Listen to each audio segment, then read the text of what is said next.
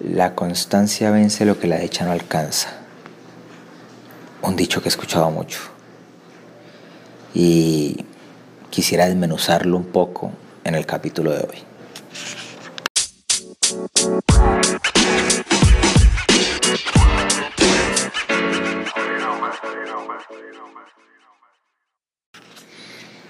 Nunca he entendido muy bien el dicho. De hecho, podría decir que siempre he sido de los que dice, ah, qué cuento de constancia, qué cuento de disciplina, qué cuento de enfocarse. Sin embargo, sí, he aprendido que sí es importante y cuán importante lo es. De hecho, es chistoso porque el 2021 me ha hecho cambiar mucho esa parte. Antes me desenfocaba un poco y hacía una cosa y luego la otra y luego la otra y luego la otra. Iniciaba un proyecto, lo dejaba a media, luego arrancaba otro. Y ha sido muy dado a mi personalidad. De hecho, así he sido en los trabajos. Incluso haciendo conexiones en el pasado, arranqué una carrera, al primer semestre ya me quería salir, pues mis padres me dijeron, no, estás loco, Llegué hasta el tercero, finalmente me salí. La razón por la que me salí no fue porque quisiera procrastinar, por así decirlo, sino que simplemente era porque mm, la carrera no la estaban dando como debían darla, entonces pues yo no quería salir mediocre. Eso sí ha sido algo en mí que no me gusta ser mediocre. Si voy a hacer algo lo hago muy bien, si no, no lo hago. Me cambio de carrera Finalizando la carrera me faltaba un semestre y yo estaba con mi locura que no me voy a cambiar a matemáticas hasta que yo dije, no, Ricardo, estás loco. O sea, te falta un semestre. Termina el semestre, saca el diploma y una vez empezar otra carrera si te da la gana. Finalmente no. Esta es la hora que no he iniciado otra carrera. Esta es la hora que decidí ni siquiera seguir estudiando, ya que especialización, maestría, no. Decidí que mi especialización es la vida, mi maestría en finanzas ya la hice invirtiendo un montón de dinero que he ido perdiendo a través del tiempo en varios proyectos. Eso me ha permitido aprender, tener la experiencia y el conocimiento para cada proyecto nuevo que monte. He montado varios proyectos. Ahora estoy con Vive. Y ha sido toda una consecuencia de ser persistente, de ser constante, de decidir iniciar un camino de emprendimiento que,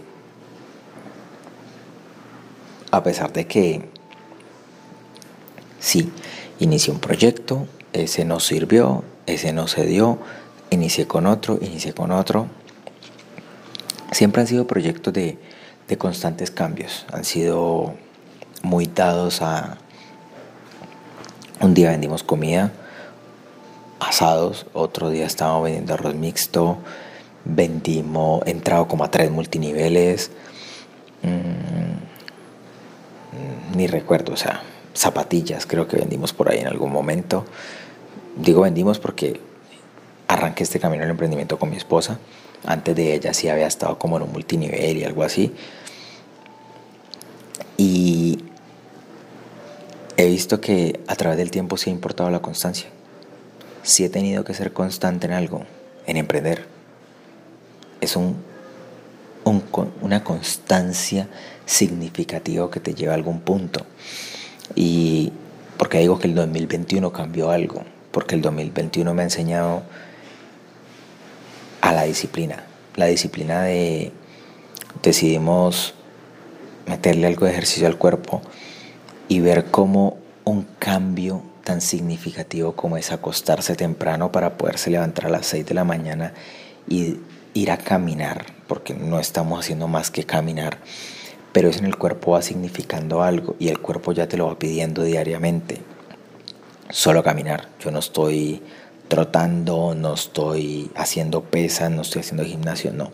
Solo caminando y esa caminada matutina despeja la mente, mueve el cuerpo y nos da ideas, de hecho para el día, para el trabajo que vamos a hacer en el día. Luego entro a una reunión de trabajo y ahí arranco ya mi día laboral como tal. Y eso hace que te el cuerpo mismo te lo pide. El sábado no, no caminamos, pero ya era la tarde y como que no, pues entonces vamos a la piscina a mover el cuerpo en la piscina nadando. Ve uno como una, una constancia te va dando ciertos resultados y te va abriendo la mente a más. Este podcast. Este podcast de hecho no empezó hace mes, mes y medio. No, este podcast empezó hace rato. Hace tres años tenía una idea de montar algo. Le llamé Cuestionalo Todo. Monté página web, organicé todo, me, quedaba, me quedó hermosa. Dije voy a arrancar, pero entonces voy a arrancar haciendo textos y blogs y bueno, un poco de vainas que me ha metido en la cabeza y entonces creé hasta el Instagram y yo no te lo voy a meter publicidad y voy a vender un curso de esto, del otro, de aquello. Y finalmente fui tan constante haciendo la página que finalmente nunca empecé a crear contenido, nunca fui capaz de sacar a la luz pública ese proyecto, siempre estuvo oculto, solo lo veía mi esposa. Y después de ahí dije, no, ya no quiero eso, me voy mejor para la parte de negocios, creo que fue el que puse después. Después dije, no, negocios tampoco, porque eso era un poco de negocios que estaba moviendo en ese entonces y yo dije, no, esto es una locura. Después de ahí me pasé al tema de finanzas. Una vez en el tema de finanzas, sí dije, estaba pegando mucho TikTok porque eso fue en época de pandemia y dije, voy a arrancar. Y voy a arrancar y voy a arrancar. Y arranqué efectivamente TikTok. Yo que arranco TikTok y le di como uno o dos meses con el tema del video. Y yo, ok, fui constante. Diariamente eran como cinco o seis videos y era una constante. Decidí dejar eso por eventualidades que han pasado. Pero eso me dio una pauta para llegar a lo que es hoy en día conversaciones con Ricardo Masuera. Una conversación en la que estoy aquí mi audiencia es los gatos, que generalmente se duermen, y un ventilador y el comedor de la sala. Sin embargo, sé que, sé que tú me oyes y sé que no me estás oyendo en vivo, sin embargo, lo escuchas en el carro, lo escuchas haciendo ejercicio, lo escuchas trapeando, simplemente me escuchas. Y puede que te esté sirviendo o te esté llevando y recordando algún momento de tu vida en el que has hecho algo constantemente y te ha llevado buenos resultados. O puede que no te haya llevado ninguno, ningunos resultados. Pero sabes que has hecho algo constantemente y te ha sido una parte satisfactoria de tu vida. Como lo es para mí este podcast. Yo arranco este podcast y dije, lo voy a hacer, me escuchen, o no me escuchen, así sea que yo me escuche dentro de 10 años. Pero supe que hice una tarea para mí mismo. Sé que si me estás oyendo, por ende, pues ya sé que lo hago no solo para mí. Ya sé que mínimo una, dos, tres, cuatro personas me escuchan. Entonces, sí, uno se motiva un poco más y dice, bueno, vamos a hablar vamos a hablar hoy y vamos a hablar de esto, o el día de hoy, algún tema me sacará nuevo. Y es así como diariamente me van saliendo temas, diariamente me van enviando temas o me dicen, háblate de esto. Y es la constancia. Y ese es un proyecto que nace donde le, le dije voy a hacerlo constantemente. Y es un proyecto que no dije voy a monetizarlo, no sé cómo voy a monetizarlo, no tengo ni idea si lo monetizo o no lo monetizo, en realidad me es irrelevante porque mis monetizaciones de otra forma son otros negocios, no esto. De hecho, hoy veía un video en YouTube de un muchacho que decía, voy a dejarte subir a YouTube. Yo me voy a poner a ver. Interesante. Y en el video él decía, voy a dejar YouTube porque lo que me pagan por anuncios, no es mucho dinero, YouTube no me paga mucho, con esto no puedo vivir, yo me gasto mucho tiempo en edición, me demoro alrededor de un mes editando un solo video para poder subírselo a ustedes. Me encanta, pero no llega tanta gente, por ende no tengo una buena monetización de él. Intenté en algún momento hacer cursos, pero los cursos no fueron bien pagos. No quiero dejar YouTube, pero entonces voy a sacar esta alternativa. El video lo sube el 15 de febrero. La alternativa que saca es un Patreon. Patreon es una, una plataforma que están utilizando hoy los creadores de contenido para subir contenido adicional ahí y les cobran un fee mensual, un costo mensual a las personas que se vuelvan patronistas. Básicamente es donación mensual. Y, pero él lo sacó diferente, o sea, él sacaba que cada que iba a subir contenido a la persona le debitaban algo de la tarjeta de crédito. Entonces, pues bueno, él montó su, su plataforma como quiso. Sin embargo, él sube eso el 15 de febrero y yo hoy voy y lo veo un primero de marzo y ya no está. Dice que no, no fue sostenible, que no fue rentable el proyecto, que en una próxima oportunidad lo vuelve a abrir. Y yo, ¿cómo él pretende en 15 días que eso se le iba a disparar en ventas? No fue constante. Voy y reviso el canal y él sube un video cada mes durante seis meses. Luego deja de subir durante seis meses. El tema de creación de contenido es tan arduo que hay que hacerlo muchas veces, repetidas veces. Debe ser un contenido interesante, debe ser un contenido que cautive, debe ser un contenido que llame la atención. Pero no es que lo subas cada mes, cada dos meses. De hecho, el hecho de yo subirlo diariamente ha sido para dos cosas.